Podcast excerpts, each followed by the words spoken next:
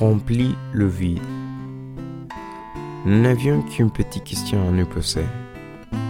Est-ce que je crois ou vous croire en l'existence d'un puissant supérieur à moi-même? Aussitôt que l'on pu affirmer qu'il croit, ou qu'il vaut bien essayer de croire, pour nous, il se trouve incontestablement sur la bonne voie.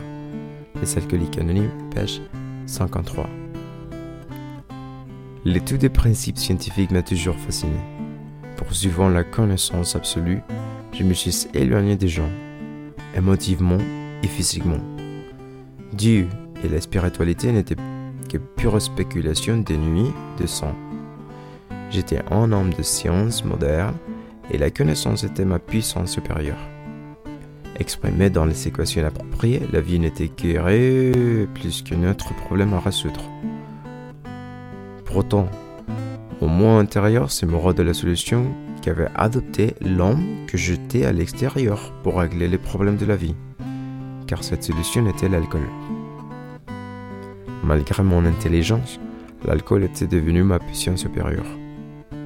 Ce n'est que grâce à la mort inconditionnelle qui menait des membres et des groupes des AA que j'ai pu écarter l'alcool comme puissance supérieure. Le grand vide était rempli.